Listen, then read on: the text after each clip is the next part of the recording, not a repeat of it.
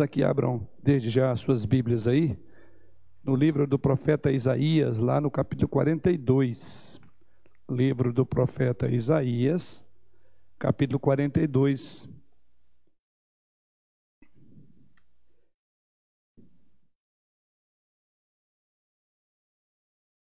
Temos um segundo microfone aqui? Ah, tá. É, Aí os irmãos vão me auxiliando aí, enquanto, é, em termos das leituras, né? Algumas que serão colocadas para os irmãos fazerem. E aí, então, só para orientar, então temos dois microfones, é para que os irmãos não, não cruzem aqui a, a câmera. A não ser que você queira falar também, tudo bem, né? Mas aí os irmãos façam isso movimentando, movimentando a partir do, das laterais aí da igreja, ok? Só para orientação aqui. Então, Isaías capítulo 42, nós vamos ler aí a partir do versículo 1, livro do profeta Isaías, capítulo 42, a partir do verso 1. Nos diz assim a palavra do Senhor: Eis aqui o meu servo a quem sustenho, o meu escolhido a quem a minha alma se compraz. Pus sobre ele o, o meu espírito e ele promulgará o direito para os gentios. Não clamará, nem gritará, nem fará ouvir a sua voz na praça não esmagará a cana quebrada, nem apagará a torcida que fumega. Em verdade, promulgará o direito. Não desanimará, nem se quebrará, até que ponha na terra o direito, e as terras do mar aguardarão a sua doutrina. Assim, de, assim diz Deus, o Senhor que criou os céus e os estendeu, formou a terra e a tudo quanto produz, que dá fôlego de vida ao povo que nela está e o Espírito aos que andam nela. Eu sou o Senhor, te chamei em justiça, tomar-te-ei pela mão e te guardarei, e te farei mediador da aliança com o povo e luz para os gentios, para abrir abrires os olhos aos cegos, para tirares da prisão o cativo e do cárcere os que jazem em trevas. Eu sou o Senhor, este é o meu nome. A minha glória, pois, não a darei a outrem, nem a minha honra às imagens de escultura. Eis que as primeiras predições já se cumpriram, e novas coisas eu vos anuncio, e antes que sucedam, eu vou-las farei ouvir. Texto de Isaías, para aqueles que chegaram depois aí, capítulo 42, versos 1 até o verso de número 9. Eu quero destacar o verso de número 8, que o Senhor diz aí: Eu sou o Senhor, este é o meu nome. A minha glória, pois, não a darei a outrem, nem a minha honra às imagens de escultura. Semana passada nós falamos sobre a impossibilidade da negação sobre pessoas que se intitulam ateias, né, ou agnósticas, e dissemos que é impossível, né? Existe é, o ateu teórico não existe, porém o ateu prático, né? aquele que faz é, do ateísmo a sua religião, porque em teoria não se sustenta, tendo em vista aquilo que nós estudamos a semana passada, que Deus é o ambiente do homem, portanto não há como o homem fugir. E o homem traz em si, os irmãos lembram uma expressão que eu usei aqui de Calvino? O senso divinitatis, né? ele traz o conceito de Deus dentro de si mesmo, ou seja, Deus colocou em nós, quando nos criou a sua imagem e semelhança, Ele colocou em nós, por assim dizer, essa essa marca, esse DNA que todo ser humano ele suspira, ele aspira por Deus. Inclusive falamos que nas mais variadas formas de culturas, até aquelas que não foram alcançadas pelo chamado homem branco, fizemos uma imagem aí do, do, do índio no meio da mata, ali você vai chegar sem falar nada a ele, se você tiver a oportunidade de ficar um dia ali na tribo, seja qual for, ele vai mostrar toda uma, uma estrutura de uma sociedade dele, né? e dentro dos aspectos da, da cultura daquela sociedade estará o que? A religião ou a religiosidade, não é isso? É, então, esse foi o nosso tópico que abordamos a semana passada. E hoje eu quero agora focar um pouco sobre é, o resultado do que nós vimos a semana passada. É, são dois, né? Ou o ateísmo prático ou a. Eu falei outro tópico? Duas coisas que esse senso de divindade, essa, esse conceito de, de, de, de, de Deus é, leva as pessoas. Isto, ou a idolatria ou o ateísmo, né? São duas formas de expressar religiosidade. O ateu tem a sua religiosidade. Ele faz de si o seu próprio Deus, ele ignora Deus porque ele é o Deus de si. Mas, ou seja, então ele caminhará por uma dessas vertentes, tá? E eu então quero pegar essa segunda, que é a idolatria, uma vez que sobre ateísmo eu falei bastante semana passada, tá? Então vamos agora voltar um pouco para a ideia de, de, da idolatria, tá? Idolatria. Então esse é o nosso tópico. Inclusive, o texto sagrado, né, que lemos aí, diz assim: é, eu, é, Este é o meu nome, a minha glória, pois não a darei a outrem, nem a minha honra às imagens de escultura. Aqui Deus está condenando veementemente a questão da idolatria. Então, nosso tópico hoje, o nosso tópico nessa manhã será a gravidade da idolatria. Né? Nós vamos estudar tanto à luz do Antigo Testamento, a partir de textos como este, e depois vamos chegar lá no Novo Testamento, onde eu quero trabalhar dois outros textos. Tá? Mas eu quero introduzir o assunto, primeiramente, é, constatando: nós vivemos uma sociedade extremamente plural em todos os aspectos. Aliás, um dos aspectos da pós-modernidade é essa pluralidade, né? Até mesmo quanto à verdade. Ninguém tem uma verdade exclusiva, né? É, ou melhor, cada um tem uma verdade e todo mundo tem a sua. Então, o fato é que vivemos uma sociedade extremamente plural. Mas, dentro dessa pluralidade de ideias, aí entra é uma sociedade que, nessa visão plural, acaba incentivando o crescimento de múltiplas religiões. Vivemos em um país tropical, herdeiro de uma miscigenação racial, cultural e, inclusive, religiosa. Nas escolas públicas, ultimamente, tem havido um incentivo para o ensino de religiões africanas. Eu creio que muitos já, já sabem disso, né? Há um incentivo, isso não é da agora. Mas mais recentemente, essa coisa tem sido mais é, intensificada na, nas, nas, escolas públicas. E qual é a alegação para isso? Né? A alegação é de que essas religiões, é dela que vem a nossa herança cultural e a formação brasileira, a, a cultura brasileira. Então, essa é a alegação para que se ensine as questões de religiões africanas, porque isso tem a ver com a nossa cultura. Né? É como que se falar sobre isso fosse uma página em branco, que não houvesse nenhuma implicação ao falar das religiões é, é, africanas. Aliás, tem até um, um corinho, né? Com a Bíblia na mão, eu sigo contente. Me ajudem? Alguém me dizendo, ali vai um crente. Ó, oh, que nome bendito, que o Senhor pôs em mim. Os irmãos aí, que aqui eu estou com a geração um pouco mais nova, mas tem irmãos mais maduros aí, que estão em casa, se lembrar, canta aí para nós depois, viu? É, acho que presbítero Jurandir, irmã Francisca, é muito boa nisso, ela vai lembrar. Mas tem esse hino, tá? E olha que eu não estava na época da irmã Francisca nem do presbítero Jurandir, mas eu conheço esse hino. Né? É alguma coisa que diz assim, com a Bíblia na mão, eu sigo contente, alguém me dizendo, ali vai um crente, ó que nome bendito o Senhor pôs em mim, se tu queres também, pecador,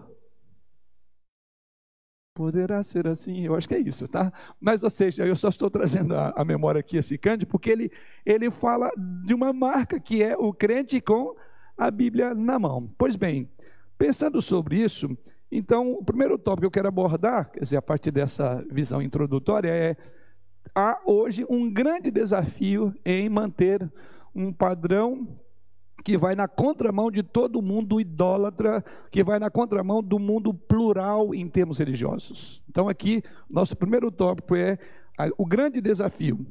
Diante desta colocação, ou seja, de que somos caracterizados como povo de um único Deus, uma única Bíblia, um único livro, uma única crença, então não admitimos pluralidade, então alguns problemas nos surgem, e aqui eu quero falar dos desafios. Três acusações comuns são colocadas sobre nós, ou três acusações comuns que nós, como crentes em Jesus Cristo, temos enfrentado com relação à exclusividade da fé em Jesus Cristo. Então, ter exclusividade hoje, né, é, em relação à fé em Cristo, isso leva-nos a três questões. Primeiro, somos intitulados como arrogantes por não considerarmos outras religiões igualmente válidas e verdadeiras. Gravemente. Ah, então isso é uma arrogância. Quem disse que só você, que a única religião é o cristianismo? Aliás, há uma mentalidade popular, até tem um adágio que trata sobre essa visão plural, né? Que todas as religiões. Hã? E isto, todas as religiões levam a Deus. O cristianismo é único que vindica dizendo, não, não existem todas as religiões. Então, num contexto que, olha, essa linguagem, ela não é do mundo pós-moderno, ela estava lá na modernidade, essa linguagem. Mas hoje ela é mais do que nunca é, caracteriza a, a nossa sociedade. Ou seja, o fato de que hoje todos acham que não é necessário, ou melhor, seria uma arrogância você intitular de que você segue a única religião verdadeira. Segunda acusação que vem sobre nós por afirmarmos a fé unicamente em Jesus Cristo. Somos também taxados de retrógrados. Por quê? Somos taxados de retrógrados porque afirmamos existir um único Deus e um único Bíblia e um único livro que o revela, a palavra dele.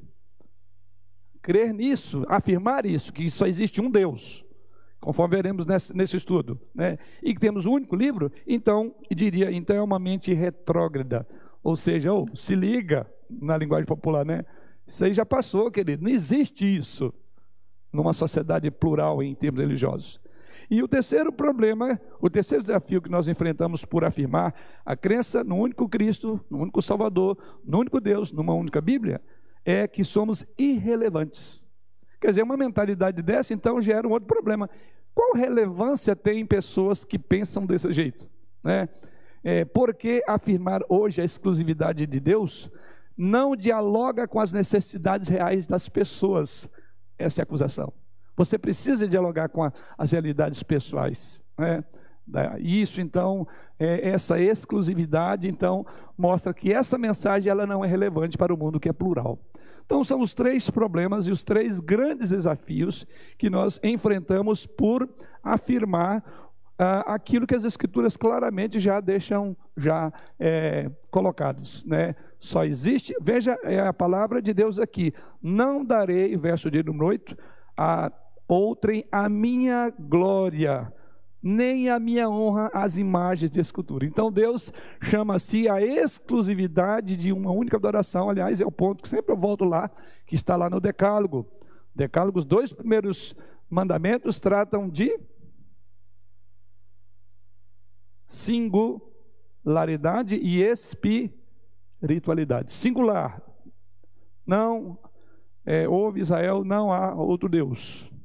Um único Deus. Eu sou o único Deus. E depois, não farás para ti imagem de escultura. Então, Deus é singular, ele não admite. E o texto que ele diz aqui, ele não dará a sua glória às imagens de escultura, que é o nosso toque nessa manhã, a gravidade da idolatria no contexto que a Bíblia coloca. Bom, então são grandes, portanto, portanto, os desafios que nós encontramos hoje para afirmar uma fé exclusiva, única em um único Deus, um único Salvador, uma única palavra, uma única e um, uma só verdade. Então, nesse sentido, os desafios que a igreja tem é, hoje é tanto para pregar o evangelho, como para preparar os crentes para lidarem com essa realidade. Ou seja, está posto diante de nós o grande desafio. O que a igreja faz? Ela recua nessa hora, ela vai é, negociar com outras crenças para ser não ser retrógrada, como já foi colocado, para ser relevante. Aliás, tem até igrejas aí, né, é, querendo ser relevantes. Mas toda igreja que quer ser relevante no contexto atual, do que entende por relevância, ela deixa de ser igreja bíblica, ela deixa de ser igreja de Jesus Cristo. Ok? Então, essa é a questão. A igreja continuará fazendo seu papel, independentemente de ser afirmada de que ela é retrógrada, irrelevante ou arrogante. Independentemente disso, ela precisa manter a sua pureza doutrinária, a sua crença. Então, para tanto, ela precisa estar bem firmada com relação ao conceito de idolatria. Por quê? Nós veremos aqui que um dos povos que mais incorreu na questão da idolatria foi quem? O povo de Israel. Nós estamos caminhando aí pelo livro de Êxodo, em termos de mensagem de, do culto à noite, e nós vamos ver como que isso ficou uma marca muito forte Que povinho difícil. Deus falava, virava, mexia, eles se enamoravam de outros deuses com os casamentos mistos, eles dedicavam a vida, sacrificaram. Você imagina o povo de Israel sacrificando filhos a Baal, a Astarote. É, é, é a marca característica. Aliás, a razão pela qual Deus rejeitou esse povo e enterrou-os no deserto foi exatamente a idolatria o afastamento, a ingratidão em relação a Deus. Então, em outras palavras, é uma mensagem muito importante para nós pregarmos o evangelho puro e saudável, mas ela, acima de tudo, é uma mensagem para nós, porque nós também incorremos no mesmo pecado. Isso nós veremos dentro em breve. Então, podemos apontar algumas semelhanças, semelhanças entre o contexto do profeta Isaías e o nosso contexto hoje. E vamos verificar com a mesma, com a mesma mensagem é entregue, era entregue para o auditório, por assim dizer, Isaías, é a mesma mensagem que hoje precisamos entregar. Ou seja, naquela época também precisava ser ouvida que Deus era o único Deus. Por isso que ele diz aqui, vamos voltar ao texto, eu sou o Senhor, me refiro agora a Isaías 42, verso 8. Eu sou o Senhor, este é o meu nome, a minha glória, pois não a darei a outrem. Eu quero é, firmar aí o conceito de glória. Glória é uma tradução da palavra hebraica kabod. Lembra até que uma, uma mãe, não me lembro, colocou o nome é, de filho de Kabod? Tentando. Quem? É, tirei só para eu ver, é com máscara. A nora de Eli, exatamente, quando. E ela disse que a, colocou o nome dele porque havia acabado a glória de Deus. É essa palavra que está lá. Tá? Ou seja, mas vamos pensar mais no sentido: qual o significado dessa palavra? Quando Deus diz, a minha glória não darei a outro. A palavra aí é cabode e significa peso ou fardo. Literalmente é um peso ou fardo. Naturalmente, uma tradução literal, você fala, o meu peso, o meu fardo eu não darei a outro. Né? Ou seja, a glória de Deus representa o peso do seu nome, a glória de Deus representa a sua pessoa, a glória de Deus representa as suas obras. Nesse sentido, tem a ver também com a sua honra e esplendor. Apresenta, não representa o seu resplendor, representa a sua glória. Então, diante dessa glória, nós devemos responder com reverência e santo temor. E é isso que ele diz: a minha glória, a minha honra, a minha dignidade eu não dou a ninguém, porque isso representa quem de fato eu sou. E quem eu sou, não divido com mais ninguém. Eu, aí entra lá a expressão, né? Eu sou o que sou. Diz o próprio Senhor, né? Isso foi abordado em uma das mensagens. Então, esse é o propósito para o qual fomos criados. Qual é o fim principal do homem?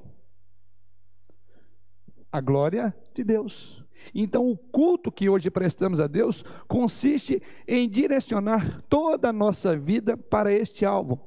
Toda a criação foi feita para este alvo. Alguém abra para nós lá Salmo 150, versículo 6. Observamos aí que tudo que Deus fez foi com este fim. Olhando para si mesmo, para a sua glória para tudo aquilo que representa o nosso Deus. E esse texto fala que a criação, ela tem como propósito levar a este fim, que é a glória de Deus. Então é uma percepção inata e a própria natureza foi feita para esse fim. Alguém lê para nós?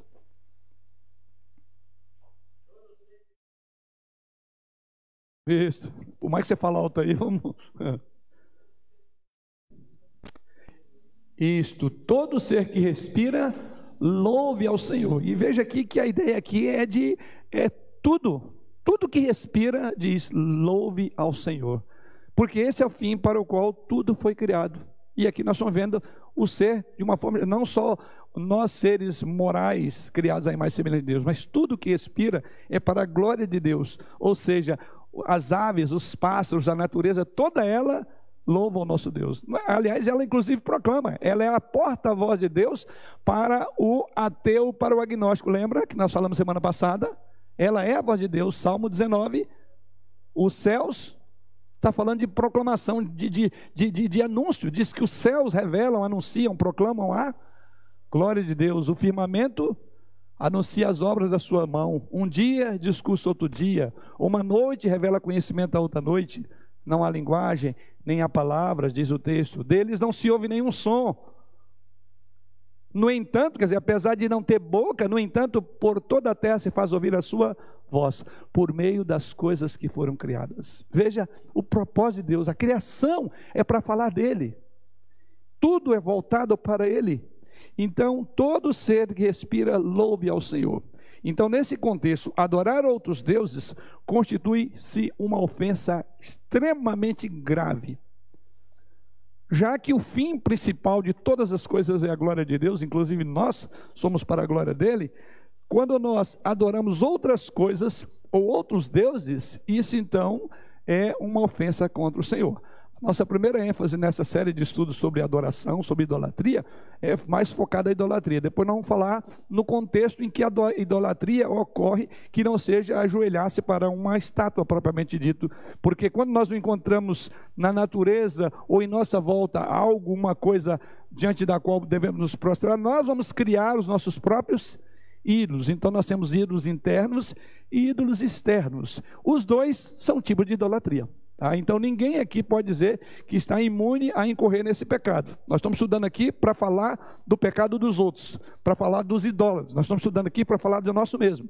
Embora vamos começar para ver como que a idolatria é caracterizada no mundo pagão, como que são idólatras. Depois nós vamos estudar no segundo momento como que a idolatria é caracterizada no nosso contexto, como podemos ser adoradores. Veja bem, como eu falei, uma nação que mais provocou a Deus na ira foi o seu próprio povo, porque eram idólatras, quer dizer, é, o que torna a gravidade do pecado ainda mais séria, porque trata-se de alguém que, de, de pessoas que sabem que apenas não conhecem o Senhor pela natureza, que é a chamada revelação geral, mas que conhece o Senhor pela revelação especial, que sabe como ele é ciumento da sua glória, e mesmo assim ainda adoram outros deuses. Então vale a pena a gente pensar muito sobre isso. É, como dizer que, outras pessoa, que outra pessoa seria, por exemplo, responsável por ter criado todas as coisas, ou seja, não dedicar isso a Deus? Então, quando nós falamos que a idolatria é alguma coisa grave, é a mesma coisa que você dizer: olha, o que eu sou, o que eu tenho, é, é, vem de outra pessoa, de outro ser que não seja Deus. É dedicar a uma, alguma, algum objeto da sua veneração ou da veneração da pessoa, dizer que aquilo vem de Deus. Que é isso que a idolatria faz, né? Um indivíduo, é, Deus o abençoa, Deus o enriquece, porque toda graça, toda bênção vem de Deus, não vem de ídolos, porque são feitos por mãos humanas, não tem, como diz o salmista, tem boca e não falam, tem olhos e não veem, tem ouvido, então são inanimados. No entanto, veja a gravidade: o indivíduo recebe uma bênção de quem? Do ídolo, de Deus. E aí o que, que ele faz? Ele vai lá e agradece aquele pedaço de madeira que ele mesmo esculpiu. Era isso que Israel fazia. Deus fazia, libertava, visitava a nação e a nação corria para os balaíns corria para os astarotes e assim por diante. Ou seja, isso é uma, uma ofensa gravíssima. Então, é dizer que tudo que você tem, as coisas, o mundo que está mantido em sua perfeita ordem, é, as suas dificuldades pelas quais você passa e sempre é abençoado com a graça e o amor ah, de Deus, e no entanto você devota tudo isso para um estatueta e dizer: Não, você que me abençoou como eu falei a semana passada, né? Se você que faz alguma coisa pelo seu filho, né? E, e cuida e protege, enfim, né? E o seu filho, em vez de agradecer a você, vai lá e no quarto dele faz uma estatuetazinha, inclusive a sua semelhança mesmo, e ele começa a agradecer aquele pedaço de madeira ali. Obrigado, porque você foi meu pai, você que me deu. Como é que nós nos sentiríamos? É muito ofensivo. Falou, filho, o que, que é isso? Eu não sou isso aí. Né? Você tem que falar é comigo. É, então observe que é uma imagem aqui rápida, né? Mas observe que isso seria ofensivo. Imagina Deus, nele em quem diz o apóstolo Paulo, nos movemos e existimos. Então, quão ofensivo é a questão da idolatria? Bom, então, diante do grande desafio, como é que Deus é, reage à idolatria? Nosso segundo tópico é que a idolatria, Deus trata dela com deboche. Como é que vamos ver isso? A idolatria é um pecado sério e grave, mas o tratamento que ela recebe de Deus é de total desprezo, total desprezo, né? E não poderia ser diferente, né? Você vê uma pessoa prostrando diante de um pedaço de madeira e chamando ele de seu Deus, mas ao mesmo tempo você precisa segurá-lo, porque se ele cair, vai quebrar. Então ele precisa ser cuidado. Então, o, a, a, o, o Criador é manipulado pela criatura, de tal forma que a criatura depende da, dele para sua bênção, e ao mesmo tempo aquele ídolo depende de quem o criou, de quem formatou ele. Então isso é absurdo. Então por isso que Deus vai tratar a idolatria com um total desprezo, é o que nós vamos ver agora. Podemos constatar o deboche ou desprezo de Deus, que expõe os falsos deuses é, e transformando em completa nulidade. No próprio contexto de Isaías, nós vamos identificar isso na maneira mais repetitiva. Por exemplo, a imagem, aliás, é aqui mesmo no profeta Isaías que ele diz que a imagem ela tem boca e não fala, tem olhos e não vê. E aqui nós vamos ver alguns textos que tratam sobre o modo como é ridículo adorar é, é, é, ídolos. Vamos ver dois textos, basicamente, aqui em Isaías. Isaías 40, versículo 19 e 20, e depois 41, versículo 7. Quem for ler, primeiramente, vem aqui para que os irmãos que estão em casa possam acompanhar, possam acompanhar a leitura. Isaías, isso, 40, versos 19 e 20, e depois já leu 41, versículo 7. São dois textos.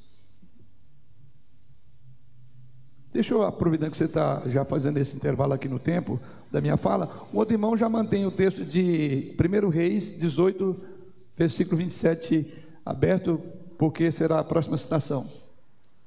Sim, vamos em texto de Isaías 40, 19 e 20. O artifício funde a imagem, e o, e o ourives é o cobre de ouro, e cadeias de prata forja para ela. O sacerdote idólatra escolhe madeira que não se corrompe e busca um artifício perito para assentar uma imagem esculpida que não oscile, que não oscile. Isso, e 41, verso 7. Assim, o artifício anima os ourives, e o que alisa com o martelo, ao que bate na bigorna, dizendo da soldadura, está bem feita. Então, com pregos, fixa o ídolo para que não oscile. Isto. Então, observe que a linguagem é muito de ironia. Isaías aqui, Deus coloca aqui, que ele diz que a imagem é, feita, ela precisa de cuidados para não oscilar. E aqui fala, inclusive, de uma, uma dinâmica do, tanto do artífice como daquele que funde, a, do artífice que funde a imagem, como aquele que cobre é, de ouro as cadeias ou seja, a ideia aqui é que há uma, um trabalho conjunto para um bem. Qual é o bem? Montar o seu próprio ídolo. E ele está dizendo, de tal forma que ele vai cuidar dela para que ela não venha oscilar, não venha cair. Ou seja, todas as precauções são tomadas aqui por aqueles que esculpem o ídolo. E ele disse: Mas isso é absurdo, você precisa estar preocupando com seu Deus a esse ponto, né? para que ele não oscile, para que ele não caia, porque se cair, vai quebrar o pescoço do santo, né? É, aliás, nesse contexto aqui, até com respeito até aqueles que é, têm a sua crença, né? Embora respeite a sua crença, mas vou dizer, é, se você está nos acompanhando, ela é no mínimo é, absurda quando pessoas, é, inclusive, punem os seus deuses, os seus santos. Eu lembro muito bem é, de uma das um dos santos aí que é punido quando ele não cumpre o seu. Ou quando a pessoa não tem a sua, a sua graça, né, não recebe a sua graça, é colocar ele de cabeça para baixo. Né? Então ele vai ficar afogado durante um ano. É o São Santo Antônio, né? Então por aí percebe-se uma coisa. É aquilo, né? Deus vai. É um deboche de Deus. Mas peraí, Quer dizer, à medida que você não, não, não, o, o, você não conseguiu o seu casamento, você vai lá e dá um castigo no santo, põe ele de boca para baixo, enfiando. Quer dizer, é a ideia de que ele depende de você. Então, não poderia receber um tratamento melhor por parte de Deus. É um tratamento irônico, porque a ideia é de nulidade. Não deve receber respeito de Deus. E aqui Deus está dizendo, mas que absurdo. Vocês mesmos esculpem, né? Há uma orquestração entre vocês para montar um ídolo, para depois você ajoelhar e, e pedir para aquele objeto a, a, sua bênção, a sua graça. É, é, é insanidade, isso é loucura. Né? É loucura esse, esse tipo de pecado. É, o profeta Elias também teve a mesma atitude quando confrontou os adoradores de Baal. É o nosso texto de 1 Reis 18, verso 27. Veja o que ele diz ali ao confrontar os adoradores de Baal, que naquele, nesse contexto, nós vamos ver aí, eles já estavam retalhando, né? E clamavam para que esse seu Deus respondesse. Então, quando Isaías vê aquela. Isaías não, quando é, o profeta Elias vê essa, essa, essa cena, ele fica perplexo. E aí ele vai ironizar. E veja o que ele diz em 1 Reis 18, 27. Ao meio-dia, Elias zombava deles, dizendo: Clamai em alta voz, porque ele é Deus. Pode ser que esteja meditando, ou atendendo a necessidades, ou de viagem, ou a dormir e despertará. É, e diz aí que eles passaram o dia inteiro. Tanto é que foi ao entardecer que ele exclamou para vir fogo do céu. E lembra ali que era. Qual era a proposição de Elias? Qual era a provocação de Elias? Olha, se Baal for Deus, Vamos fazer o seguinte: vocês não têm como servir a Deus e a Baal. Vocês são os adoradores de Baal, mas ao mesmo tempo dizem ser adoradores de Deus. No contexto do povo de Deus. Veja bem que aqui é, é nação Israel. Olha onde é que a coisa chegou. E eram nada mais, nada menos do que 400 profetas de Baal. E esses 400 profetas cultuavam a Baal, adoravam a Baal, clamavam a Baal. E aí ele disse: não, vamos fazer o seguinte, vamos pôr um ponto final nisso. Então vamos quem for Deus a responder com fogo sobre o altar, onde está colocado o animal. E o que, que Elias fez? Ele falou, inclusive, nós vamos clamar. Mas vou deixar vocês fazerem isso primeiro. Então eles ficaram lá de manhã, imagina, o dia inteiro, até o entardecer. E diz que, então você imagina a cena daquelas pessoas toda flagelada, de lâminas, de cortes, sangrando, né? E esperando que Baal respondesse ia naturalmente Baal não ia responder, e aí entra a provocação de Elias. Olha a provocação de Elias, né? Veja bem, zombando dizia e falava em alta voz, porque se ele é Deus, pode ser então que ele esteja meditando, quer dizer, se até agora ele não respondeu, ele está numa meditação lá transcendental, ou quem sabe atendendo a alguma necessidade, quer dizer, ele foi atender uma outra pessoa que está precisando dele, ou até mesmo de viagem, ou quem sabe dormir, quem sabe ele estava na nossa linguagem hoje, tirando barato né, da cara dos adoradores de Baal. De novo, resposta. E para incrementar, o que, que ele falou agora faz o seguinte: já que Baal está dormindo, sei lá, já que ele não responde, coloca mais água no altar, derrama, faz tudo aí. E depois da sua, do seu clamor a Deus, diz que lambeu tudo. Não ficou nada, nem a água, queimou tudo, mostrando que só há um Deus. Então ali era um confronto, um confronto entre as divindades pagãs adotadas pelo povo de Deus, veja bem, é dentro do povo de Deus e o Deus verdadeiro. Então observe a importância é, de batermos muito contra a idolatria, porque ela muitas vezes vem para dentro do nosso arraial, não é fora dele. Aqui estava dentro do contexto do povo de Israel. Ok? Então esse é o ponto a se observar, né? É, então isso ocorreu dentro dos limites da nação, um povo que havia sido eleito por Deus, resgatado do Egito. Deus tinha dado todas as prescrições, está lá no Decálogo, lembra quando deu as tábuas por Moisés? Ou seja, eles eram conhecedores, eram escolados na, nesse particular. Mas não apenas em leis dadas por Deus, mas na própria ação de Deus no curso da história. Até aqui esse povo tinha visto todos os milagres que Deus havia feito no Egito Aí você fala, ah, mas eles viram. Lembra que um dos princípios de Deus para a instrução é uma geração tem que contar a outra geração os louvores de Deus. Isso era é regra. Então eles tinham uma história. Certamente essa nação aqui não estava lá no deserto. Já tinha passado. Era uma nação constituída, inclusive tinha rei. Rei Acás. Nesse caso aqui, um casal, uma dupla perfeita. Lembra Acás e Jezabel. O, o dupla infernal. Fez uma coisa, um desastre. Povo de Deus. Né? Parte ali da, da nação de Israel. E o que vemos ali é que esse povo que tinha não só as prescrições, mas tinha visto Deus fazer. E ao mesmo tempo tinha visto ao longo da história que deuses nenhum responderam no momento em que eles precisavam. Todos os deuses foram exatamente como Baal foi agora aqui, não respondeu.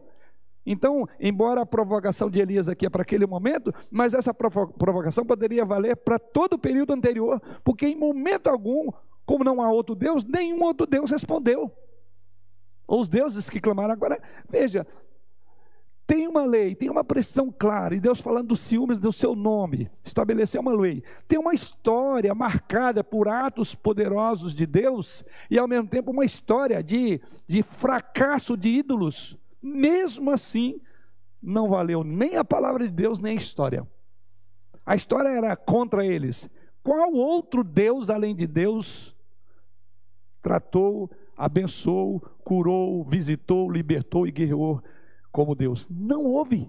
Mas mesmo assim o povo ainda acreditava que quem sabe, aliás, aí vem a provocação de Elias, né? Quem sabe está dormindo, quem sabe vai despertar, quem sabe está de viagem. Quer dizer, para um tipo de atitude dessa, não tem um tratamento melhor do que não, senão o deboche contra essas coisas, que é um absurdo crer nisso. Mas isso mostra o tanto que a idolatria é um, negócio, é um pecado que cega o entendimento das pessoas. E quero falar não apenas de pessoas crédulas em certas coisas, mas pessoas instruídas em outras.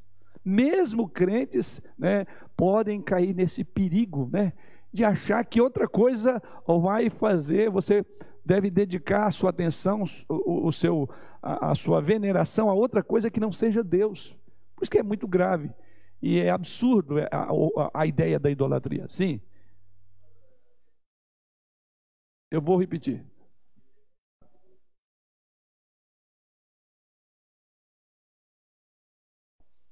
Ezequiel 14, ele está citando aqui que Ezequiel 14, é, de 13 em diante, né? Na verdade, a gente, como eu falei, a história é contra a nação de Israel.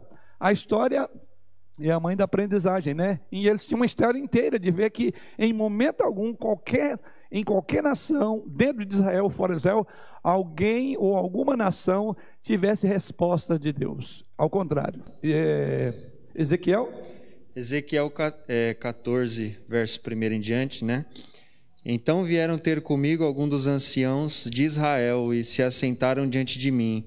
Veio a minha palavra do Senhor dizendo: Filho do homem, estes homens levantaram seus ídolos dentro do seu coração, tropeço para a iniquidade que sempre tem eles diante de si. Acaso permitirei que eles me interroguem? Portanto, fala com eles e diz-lhes assim: Assim diz o Senhor Deus: qualquer homem da casa de Israel que levantar os seus ídolos dentro do seu coração e tentar o tropeço para sua iniquidade e vier ao profeta, eu, Senhor, vindo ele, lhe responderei segundo a multidão dos seus ídolos, para que eu possa apanhar a casa de Israel no seu próprio coração, porquanto todos se apartaram de mim para seguirem os seus ídolos. Uhum.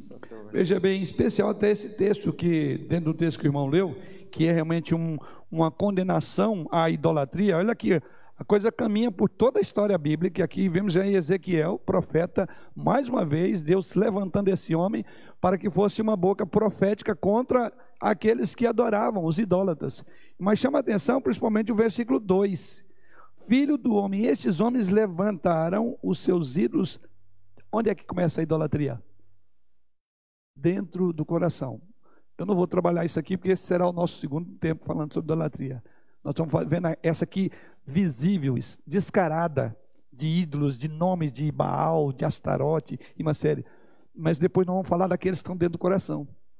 E é, o processo começa aqui. Lembra, como todo ser é um ser adorador, é o nosso ponto da semana passada, então não tem como negar, que não tem como afirmar de que de fato existe um ateu é, teórico, não existe né, porque ele é adorador, a questão é: aonde é que começam os nossos problemas?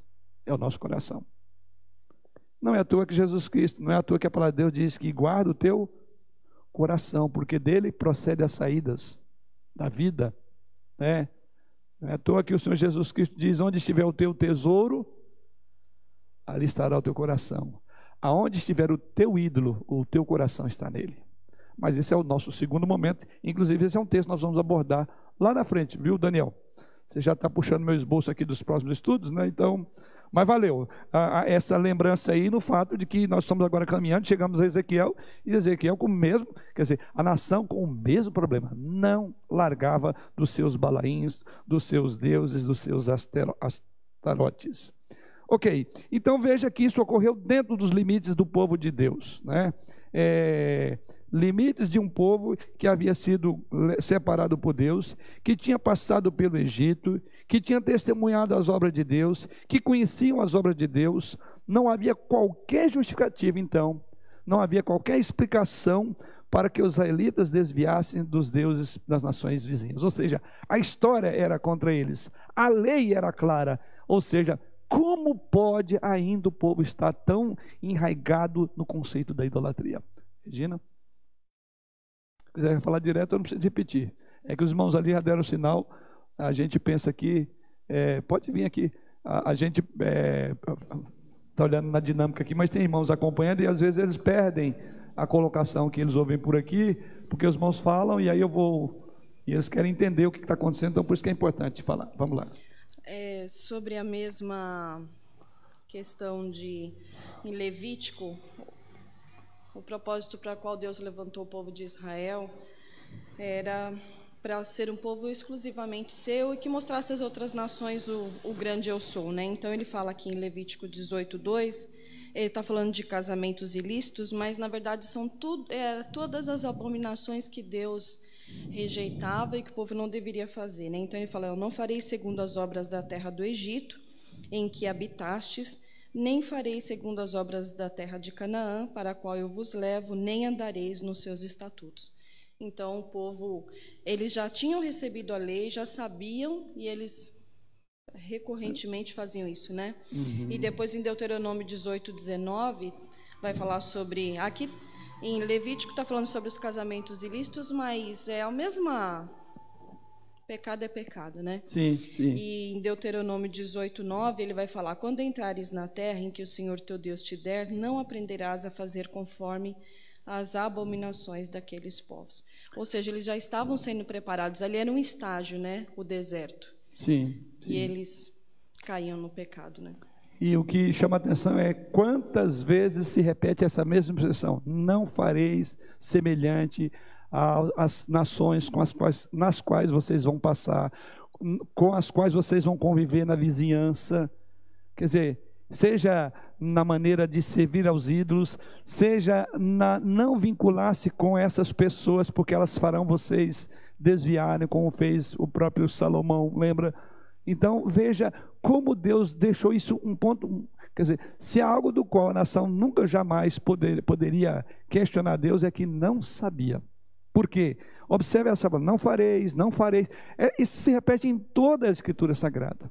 Em toda Escritura. Em todo, quer dizer, antes de, de levá-los à Terra Prometida, Deus já vinha preparando. Aliás, a gente está vendo ali que que saída difícil está sendo de Gênesis, de, desculpe, de, é, ali do Egito, né? Uma dificuldade aqui, Moisés trabalha ali, o povo rebela, mas ao mesmo tempo adora. Como é difícil, mas aí você fala, agora sim, né? Agora o povo vai andar, não anda, porque eles começam a tropeçar no primeiro, no segundo dia do deserto, já estão voltando atrás. Então, como é grave essa questão da idolatria, né? Porque é, porque é grave o problema do nosso coração. É tão grave que Deus, através do profeta ah, é, deu um branco aqui. É, ele afirma: é, dar-vos-ei um novo. Ezequiel. É, é, tirarei de vós o coração de, olha a figura, de pedra e dar-vos-ei um novo coração. Porém, dentre vós o meu espírito. Então, é uma mudança radical. É, é troca de coração, porque o primeiro coração é de pedra. E o segundo é um coração maleável, trabalhado por Deus. E esse talvez seja o ponto mais curioso. Mesmo coração maleável, trabalhado por Deus, vez por outra está voltando às mesmas práticas. É.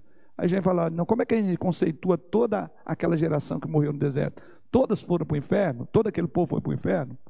Não vou entrar nesse método. Mas a, a, a, maneira como eles agiam era uma evidência clara de onde estava o coração deles. Aonde tiver o teu tesouro, ali estará o teu coração. E, se olha, e olhando por esse ângulo, nós vamos ver que o coração daquele povo nunca estava em Deus, nunca esteve em Deus. Não foi à toa que Deus matou. Aliás, eu estou caminhando aí na minha, na minha devocional, ainda nesses livros, né? É, devocional pessoal, e, e eu, eu fico às vezes assim, falo, gente, como é que pode? Ah, surgiu um outro rei e esse rei continuou nos mesmos caminhos dos seus pais contra Deus.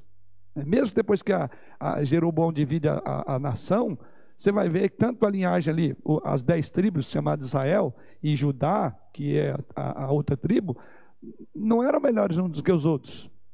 E uma marca característica deles é isso: desobediência né, e provocar Deus com os mais variados deuses é, com os quais eles conviveram. Apesar, conforme foi lido aí, de toda a advertência de Deus: não fará isso. Olha, tomem cuidado, lá na frente vai acontecer isso. Então já vou preveni-los, não caminhem por esse lado. Fizeram de ouvido de mercador. Entrou por um lado, saiu por outro. Então, não havia então qualquer possibilidade de uma democracia religiosa. Uma palavra. Não há possibilidade de democracia religiosa. Então, para aqueles que nos julgam como retrógrados, é, é, é, é, inflexíveis, não tem democracia. Não se trata de democracia, mas sim teocracia. É Deus mandando e a gente ouvindo e obedecendo. Não tem como sermos democratas nesse, nesse sentido do termo, tá? De negociação. Então não há, não havia democracia nesse sentido, mas havia uma teocracia. Não havia uma pluralidade, Deus e outros mais. Ele diz: "Não, sou eu e pronto". Nesse sentido, vocês não serão democratas. É que essa palavra hoje mistura com democratas aqui, democrata americano, gente confunde, né? Mas a ideia de, de que o povo forma o seu conceito, que nós vamos, né, a maioria é que determina. Não, não existe aqui. Aqui já está determinado. Deus já, Deus, Deus já, já estabeleceu qual é o voto. O voto é na teocracia, só ele e mais nada, né? Então a idolatria ela era inaceitável. Veja Êxodo capítulo 19, versículo 6. Você leu aí, Regina, foi Ah, não, foi ler em Deuteronômio, né? Mas vamos a Êxodo 19, 6. Ou seja, a idolatria era inaceitável. Deus deixa isso bem claro. Êxodo 19, 6.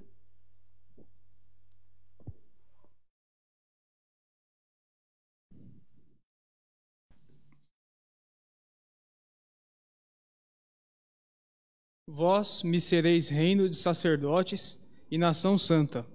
São estas as palavras que falarás aos filhos de Israel. Uhum. Segue, né? Ele, Deus não está falando de de, de, de, de, de democracia. Ele está falando, chamando a ele. Vós me sereis o quê? É, vós me sereis reino de sacerdotes e nação santa. Isso. Deus chama para si a exclusividade. Ele diz: vocês foram feitos por mim e vocês serão meus. E o governo será meu. Aliás, foi esta a iniciativa de Deus logo, logo quando começou a tratar com a nação. Eles queriam teocracia? Não, eles pediram democracia, não foi isso? Não, nós mesmos vamos escolher. Deus diz: olha, vocês não sabem escolher, fica comigo vai se dar bem. E o que é que deu? Deu mal, porque eles escolheram na sua democracia. Teve alguma escolha acertada desse povo? Nenhuma, nenhuma. Mesmo homens, Davi. Davi é chamado homem segundo o coração de Deus. Inclusive teve uma sanção de Deus. Né? A gente vê que Saul é, é, Deus, sim, era, é, é, foi o fruto do primeiro papel democrático, né? Eles escolheram o povo, o, é, o, rei, e deu no que deu. Aí vem Davi. As duras penas subiu ao trono. Por quê? As duras penas? Tentou ser morto e tudo, e com a ação de Deus por trás, cuidando. Mas o coração daquele homem, que era segundo o coração de Deus, dá para ver que não era um coração tão bom assim. Davi cometeu. Se você olhar Davi no trono, se você olhar Davi nos bastidores do trono, que é na, no, no, palácio, inclusive é ali em Davi que começa a dividir o povo. Um dos filhos dele que dividiu o povo. Um povo fica com Davi, outro comigo. As tribos começaram a dividir ali. Mesmo o homem segundo o coração de Deus. Ou seja, Deus está dizendo, nesse caso, a democracia não é boa. Porque vocês não vão escolher bem, vocês não sabem escolher. Não é que não sabem. Porque não tem escolha, sou eu e eu mesmo. Deus sempre quis dizer, não tem outro, sou eu, mas vocês querem, então vamos. Então, a partir do momento que eles começam a escolher, não houve uma escolha completamente acertada. Mas foi a graça de Deus que, é, é, que, que permitiu a nação sobreviver. E misericórdia e longanimidade, mas põe longanimidade nisso, porque a provocação contra Deus depois que estabeleceu a democracia foi do início ao fim, mostrando que o nosso coração aí dizia lá Calvino, é uma fábrica de ídolos. vamos ao nosso terceiro tópico, né? Se, vemos, se vimos até aqui a, o grande desafio que temos para falar no mundo plural de ideias, inclusive de religiosidade, somos tidos como arrogantes, retrógrados e irrelevantes. Por outro lado, vemos como Deus lida, lida, lida com, a, a, a, chamar, com, a, com a idolatria. Né? Ele simplesmente é, despreza, né? ele é, expõe ela à nulidade. Isso então é a maneira como vemos no Antigo Testamento. Mas vamos ver agora o Novo Testamento. Como é que o Novo Testamento trata essa questão? Então vamos ver aqui como foi o tato e a firmeza dos apóstolos também sobre o mesmo assunto. Então a gente está falando de uma nação que começa ali em Gênesis, né, um povo que vira uma nação, e a nação já estabelecida, institucionalizada, formada, democraticamente falando, com a provisão de Deus, graciosamente sustentando apesar dos erros desse povo, chegamos no Novo Testamento. E no Novo Testamento, agora não vamos ver os apóstolos, ou, desculpa, não vamos ver Deus falando através dos profetas, mas Deus agora vai continuar falando através dos apóstolos, porque aquele problema está enraizado na geração do Novo Testamento. E aqui nós vamos destacar alguns textos.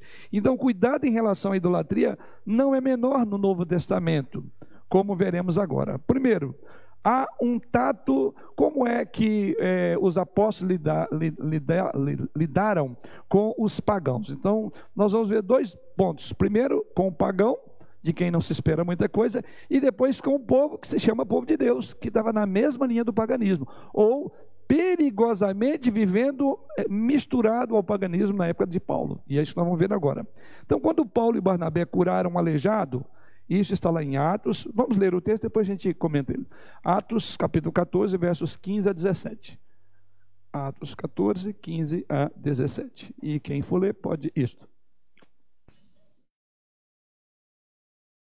Senhores, por que fazeis isto?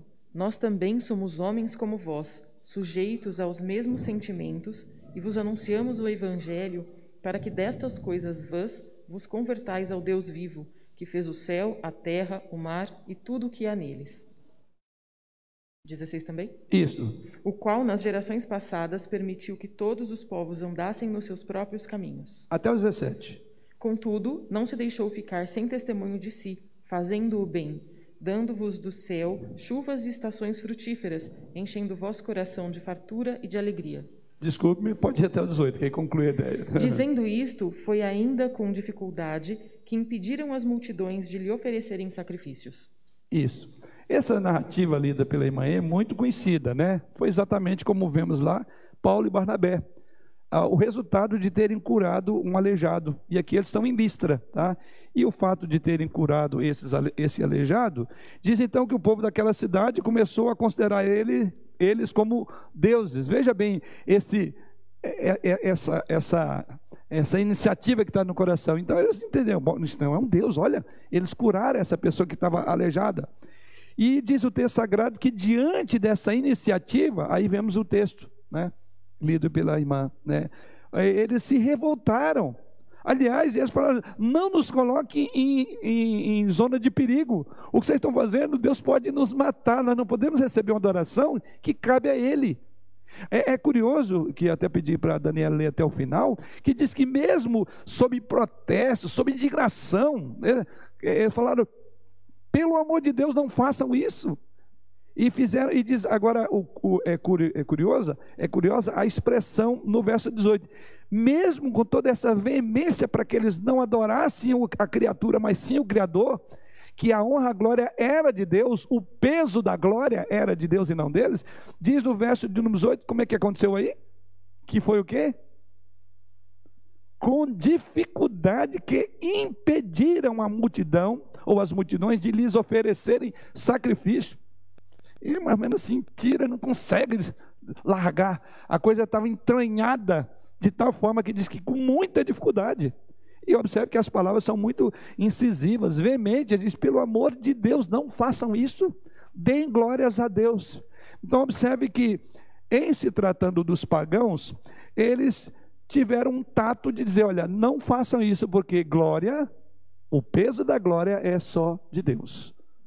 Certamente, quando Paulo e Barnabé fizeram isso, eles tinham o texto que nós estamos tendo como básico lá, né? A minha glória não darei a outra. E Deus diz: olha, então estava muito claro na mente de Paulo e de Barnabé. Porém, o texto sagrado, é, e é bom, é curioso como que é, Paulo, ao argumentar a razão pela qual eles não deveriam é, é, adorá-los, né, reverenciá-los, ele diz: olha, o, o Deus verdadeiro, né, é, nós primeiro somos sujeitos, então ele vai fazer uma diferença entre eles e, e quem fez a obra. Ele diz: nós somos homens como vocês sujeitos aos mesmos sentimentos.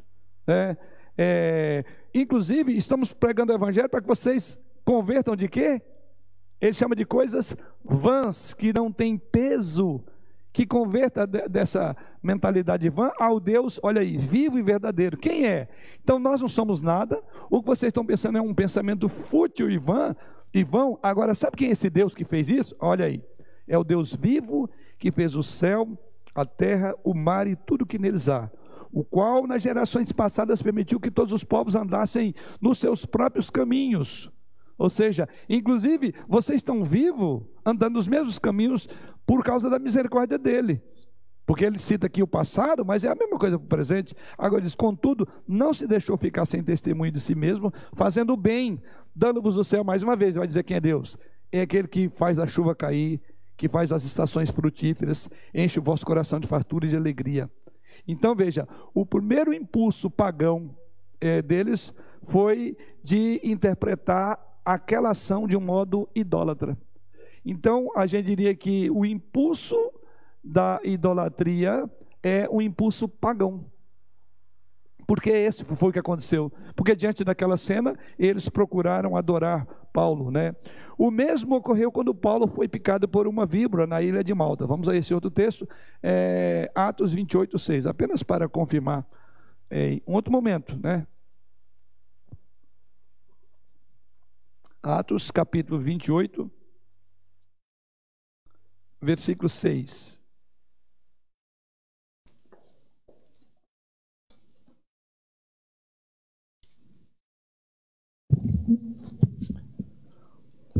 Mas eles esperavam que ele viesse a inchar ou a cair morto de repente.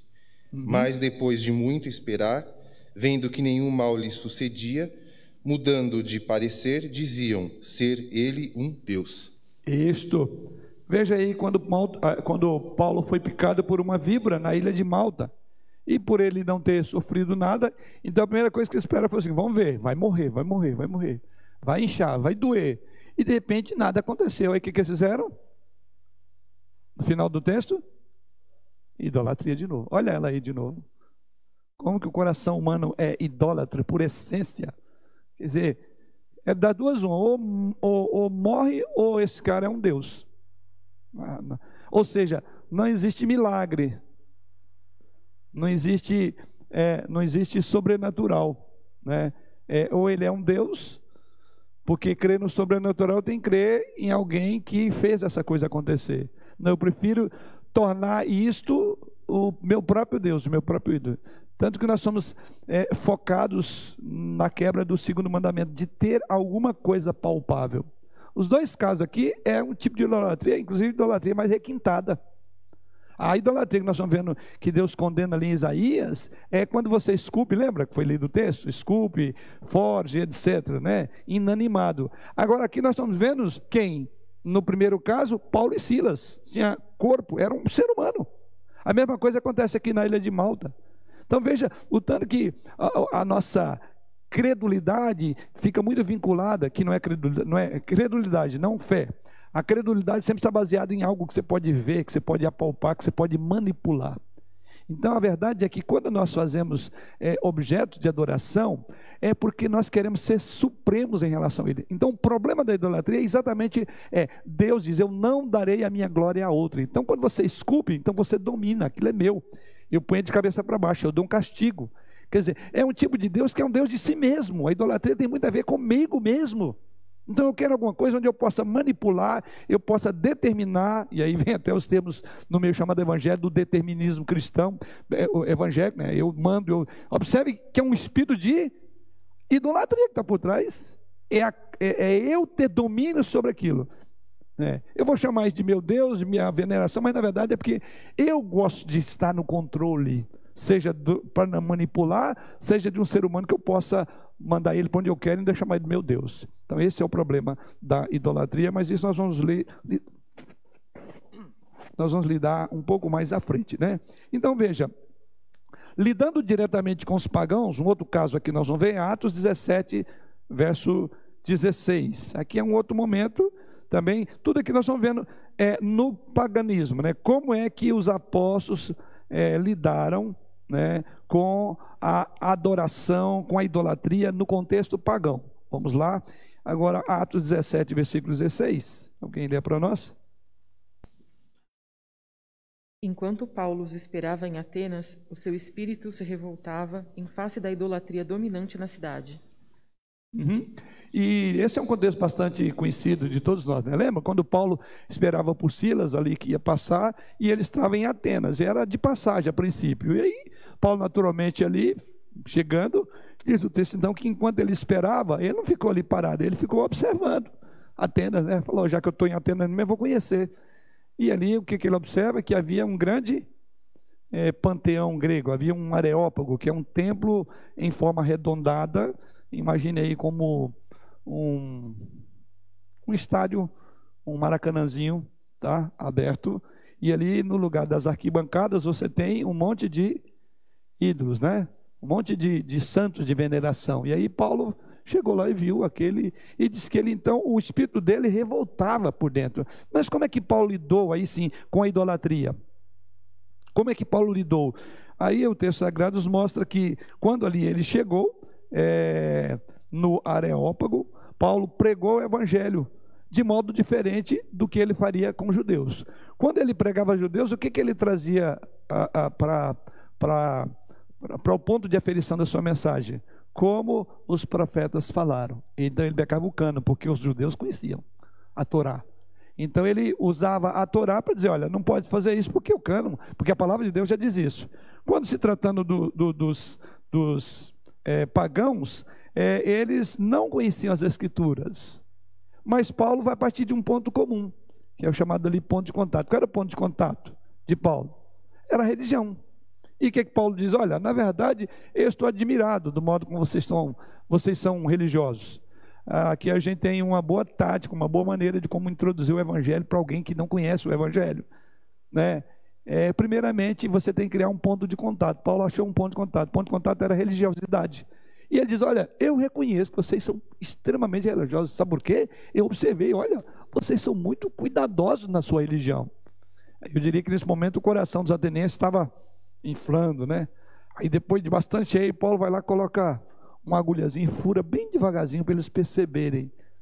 Ou seja, a, a, a sabedoria de Paulo ele diz: olha, só que vou falar o seguinte: muito bom, legal, estou vendo aqui, vejo que vocês são muito cuidadosos. Está vendo esse lugarzinho? Vocês colocaram aqui, ó, é um Deus que vocês não conhecem, né? Ok, então vou preencher esse grande vazio. Mas vou falar que ele é maior do que todos os deuses, porque esse Deus é que fez o céu, a terra, o mar e aí vem, né? Tudo isso. O texto sagrado então mostra a importância de sermos, de falarmos para uma geração que não entende a nossa linguagem. E aqui está Paulo falando no Areópago, falando para religiosos. Ele desconstruiu a religiosidade com um pequeno furinho, não chegou lá dizendo: olha, isso aqui não vale nada, vocês não. Isso, inclusive, é outra maneira de nós entendermos como lidar com a religiosidade em volta de todos nós. Por quê? Que será o nosso segundo momento, e semana que vem. Nós vamos lidar com pessoas dentro dos nossos lares que têm os seus ídolos. Nós vamos lidar com pessoas, colegas de trabalho, nós vamos lidar no contexto do, do estudo. O mundo está cheio dessas pessoas. Então, ao mesmo tempo que você não pode enamorar daquilo que elas gostam, e que você vê que é uma idolatria, então nós temos dois movimentos. Um é de nos preocuparmos em não nos assemelharmos, era a primeira preocupação de Deus, e a segunda é mostre esse Deus na sua vida, um Deus exclusivo, mostre exclusividade de Deus na sua vida. Então, são dois movimentos que, como crente, nós temos que lidar em relação à idolatria: sabedoria em lidar, como Paulo teve. Ele não chegou ali dizendo que não valia nada, que ele teria fechado a porta até mesmo dela abrir completamente. Mas o que, que Paulo faz? Ele põe o pé na porta, vai abrindo devagarzinho. Então, quando ele tinha um auditório na sua na, na, na sua mão. Então ele fala: olha, só que é o seguinte: esse aqui que vocês não conhecem é exatamente o Deus que fez tudo. E aí ele vai, inclusive, mais uma vez, vai usar da própria poesia da época, né? os poetas, ele vai fazer uma citação. Então veja, interação. Isso é, usando o termo aqui, que a gente falou lá que o crente é relevante, é ser relevante. É falar numa linguagem da época, não há nenhum pecado nisso, irmãos. Porque muitas vezes a gente, para falar contra a idolatria, vai fazer que nem um bispo de uma igreja, lá no tempo passado, que deu até um B.O., acho que os irmãos lembram, que saiu até na reportagem, que chutou um santo aí, não sei se era dia, é dia da Senhora da Aparecida, nossa não é, né? Mas de quem tem ela como senhora? Mas foi, foi isso mesmo, né? É, é, no dia chamado da Senhora de Aparecida, né? E aí, agora você imagina, é, é a mesma coisa. Eu acho que a gente tem que se colocar no lugar da pessoa, tá? Porque eu acho que mais hediondo é o pecado da idolatria em nós. Esse, aliás, nós vamos ver. Esse, Paulo, ele já vai começar daqui para cima, para pegar os judeus, idólatras. Tá?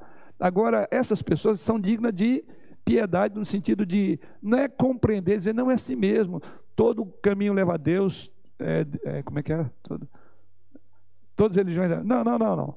Mas é, sermos corteses, educados para lidar com pessoas idólatras, porque nosso mundo está cheio disso. Então tem que ter sabedoria para manter a porta aberta. Porque com sabedoria você chega lá. É a mesma coisa de alguém vir para você e desenhar do seu Deus. Para aqueles que, que, que não lidam muito com isso, mas você pegar um indivíduo que se diz ateu ou agnóstico, ele é muito duro, a linguagem dele é pesada. Eu levo, desculpe os 10%, eu levo de boa, porque eu tenho dó, porque eu sei que ele está numa crise. Eu vou, eu vou trabalhar exatamente naquela fraqueza dele, que ele vira um gigante, um, um leão querendo engolir. Não, não, eu não me deixo levar por isso. Mas eu sei que um irmãozinho pegar e você vai ficar indignado. Por quê? Fere, ofende a sua fé. É, peraí, você vai falar do meu Deus? Então, coloque-se no lugar da pessoa. Pega todo o conceito que você tem de Deus e tudo, e alguém vem e começa a é, é, é, desdenhar da sua crença acabar com você, perdeu o amigo, você fala, não vou te ouvir mais, chega. Não é assim? Então coloque-se no lugar dessa pessoa, pense da mesma forma. Tá? Então, Paulo faz isso. Paulo entra no mundo pagão e desconstrói os valores do paganismo, porque eles não se sustentavam. Ok, tá. Temos mais cinco minutinhos, já temos o nosso primeiro sinal. Então vamos lá. Assim, como é que Paulo aborda os, os, atenienses? Ele aborda com delicadeza e com conhecimento de causa. É outra coisa importante, é conhecer as razões que estão por trás disso. É difícil conhecer as razões que estão por trás de um coração idólatra? Qual a essência do que Deus quer? A sua glória. Por trás de um, de um coração idólatra, o que, que ele quer? A glória eu não dou a ele, mas é para mim. Glória pessoal. Fim último de todas as questões de é, satisfação pessoal. Eu me sinto bem, eu quero. Então é uma troca de deuses. Então por isso que eu acho, não, não acho muito dificuldade de trabalhar idolatria. É a substituição de Deus por você. Aí você faz o seu Deus, você manipula, você domina. Então é um coração orgulhoso, é um coração vaidoso que está por trás da idolatria. Você não quer dar a glória a outro. Se a idolatria é deixar de dar glória a outro, significa que a glória não é dele, mas sim minha, e eu expresso essa minha glória nas mais variadas formas, nas coisas que eu lido, nas coisas que eu adoro. Então, veja, é uma troca. Então, não é difícil. O que precisamos é sabedoria. Então, agora, quando a conversa vai ser focada diretamente com o povo de Deus, o tom é outro. Então, nosso primeiro tópico é o tato que os apóstolos tiveram ao lidar com a idolatria no mundo pagão. Então, vimos exemplo de Paulo e Barnabé, vimos exemplo do próprio Paulo ali na ilha também, uh, de Malta, vimos a Paulo ali em Atenas com o conceito daquele panteão grego, o Areópago, né, pregando o evangelho com sabedoria. E agora nós vamos para o nosso segundo grande tópico, que é a conversa diretamente ligada ao povo de Deus. Como eu não terei tempo para é, considerar e, e trabalhar eu terei aqui agora três textos que eu vou trabalhar semana que vem, mas vamos lê-los, pelo menos para que ele fique em nossa mente, até sirva para você fazer uma pesquisazinha, uma leitura no contexto. Então, nós temos o texto de 1 Coríntios, capítulo 10, Na verdade, ele vai dos versos 14 a 22. Depois teremos 1 João 5, 21. Na verdade, são os dois, porque eh, do 1 Coríntios nós vamos desdobrar em duas partes. Mas vamos então aos textos, pelo menos para a gente já começar a ficar, pensar nele como, digamos aí, lição de casa. É, estude esse texto. Então, 1 Coríntios, capítulo 10, vamos lá, o versos 14 a 22. 1 Coríntios 10, capítulo 10, versos 14 a verso de número 22. Nos diz assim: Portanto, meus amados irmãos, fugi da idolatria. Olha o tema aqui: idolatria. Falo como a criteriosos. Outro ponto. Pessoas que têm critério, que têm parâmetros. Então ele está falando para crentes. Aqui não é o pagão mais, agora é diferente. E ele diz: Julgai vós mesmos o que digo. Porventura, o cálice da bênção que abençoamos não é a comunhão do sangue de Cristo? O pão que partimos não é a comunhão do corpo de Cristo? Porque nós, embora muitos, somos unicamente um pão, um só corpo, porque todos participamos de um único pão. Considerai o Israel segundo a carne.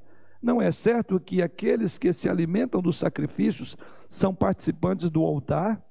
Que digo, pois, que o sacrificado ao ídolo é alguma coisa? ou que o próprio ídolo tem algum valor, antes digo que as coisas que eles sacrificam é a demônios que as sacrificam e não a Deus. E eu não quero que vos torneis associados aos demônios. Não podeis beber o cálice do Senhor e o cálice dos demônios. Não podeis ser participantes da mesa do Senhor e da mesa dos demônios ou provocaremos zelos no Senhor? Somos acaso mais fortes do que Ele? Esse é um bom texto. Aqui é para aqueles que comem do mesmo pão e bebem do mesmo cálice. Aqui Paulo está falando de idolatria. E olha como é que ele começa. Portanto, meus amados, fugi da idolatria. Então, semana que vem, esse é o nosso texto. Então, Fica a tarefinha, dê um estudo aí, estude, tá? E o outro texto, que também será objeto do nossa, a, nosso estudo, falando agora da idolatria no contexto do nosso arraial, né? É 1 João capítulo 5, verso 21. Primeira epístola de João, capítulo 5, versículo 21.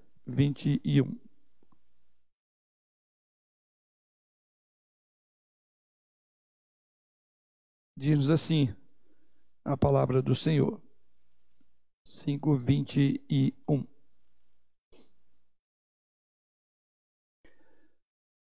Filhinhos, guardai-vos dos ídolos. É assim que João conclui a sua primeira carta. Filhinhos, guardai-vos dos ídolos. E nós sabemos que essa palavra filhinhos, todas as vezes que João vai tratar dos irmãos, muitas vezes ele, e aí ele se identifica e diz: Olha, filhinhos. Então, João está falando à igreja.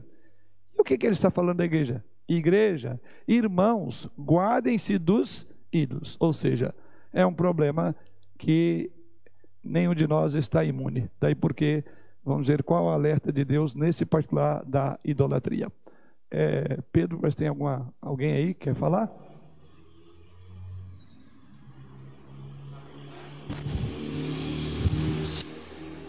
Na verdade, foram uh, comentários do Alexandre que está cortando aí. Vamos lá, participação de irmãos que estão nos acompanhando à distância. Um comentário do irmão Alexandre de Almeida. Uh, ele comentou: a ideia de criação das imagens veio com uma ideia aparentemente boa de evangelizar pessoas iletradas do passado por meio de imagens. Porém, as ideias humanas tentando ajudar a Deus é torta. E deu nisso que temos hoje, por isso que dizem que de ideias boas o inferno está cheio. No final, eles tiveram que criar toda uma teologia com base na veneração não ser adoração, mas sim ser uma admiração. Não entendi a parte final, portanto. No final, eles tiveram que criar toda uma teologia com base na veneração de não ser adoração, mas sim ser uma admiração. É, é a tentativa daqueles que, quando são criticados ou, ou advertidos de que, são, que isso é uma idolatria, dizem, não, nós não, ador, nós não adoramos, nós veneramos. É trocar seis por meia dúzia, né? não tem como nem Quer dizer, é uma tentativa de, de, de explicar o inexplicável. Você está adorando. Né? Então, esse é um caminho muito ruim, porque, a, a, a porque para a, o, o, problema, é, a primeira solução de um problema é reconhecer que você tem o problema. E quando você tenta justificar, é porque você não quer reconhecer. Então, pessoas quando tentam usar, é, é a gente chama isso de silogismo, né? usar palavras para dizer a mesma coisa, não resolveu, ainda é um tipo, né? Venerar e adorar são coisas, a mesma coisa. Né? Sim. E só mais um comentário, o, o, irmão Rodrigo Atala também comentou que ele lembrou, né, a serpente de ouro que o povo começou a adorar no deserto. Ah, sim, sim. É. Inclusive a gente deve abordar alguma coisa sobre isso aí na semana que vem, né? É, esse texto que o irmão falou, essa ideia. Veja que tanto é que o povo é propenso a isso, né? Aliás, Arão já lá, quando fez o bezerro de ouro, lembra que ele falou: Não, Moisés, na verdade, eu peguei joguei aí, e aí apareceu esse bezerro, nem sei como. Aí depois diz, mas o povo é propenso a isso, né?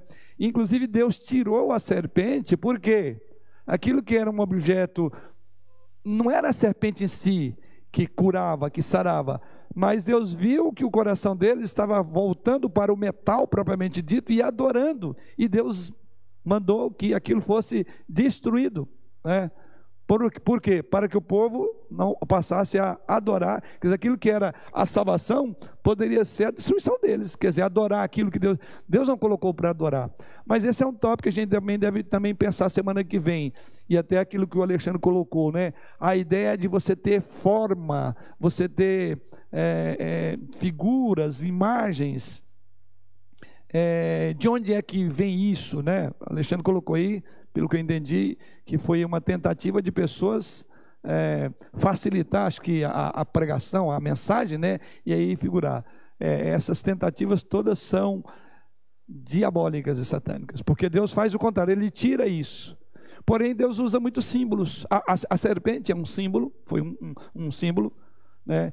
Então, nós, não sei se vai dar tempo, mas nós vamos depois falar depois sobre simbologias, elementos que a gente usa. A pessoa fala sobre a cruz, de você usar. Ah, porque qual o problema? Ah, Deus não, não, não simbolizava a morte de Cristo a partir do animal que simulava. É, nós não vamos entrar muito nesses tópicos, e cada um deles é um debate teológico para a gente discutir. Mas o fato é que o nosso coração é propenso a, com imagem ou sem imagem, lembra que é o texto que o irmão leu, a idolatria está é lá dentro né, aí no coração. Vamos parar por aqui, fica essas tarefinhas aí, os dois textos para os irmãos refletirem, de maneira que a semana que vem é, já poderão ah, vir ah, já ciente do, do tópico que nós vamos abordar. Então, nós vamos falar sobre como que os apóstolos lidaram com a idolatria no contexto da própria igreja e quanto de ensino nós temos a aprender a partir dessas passagens.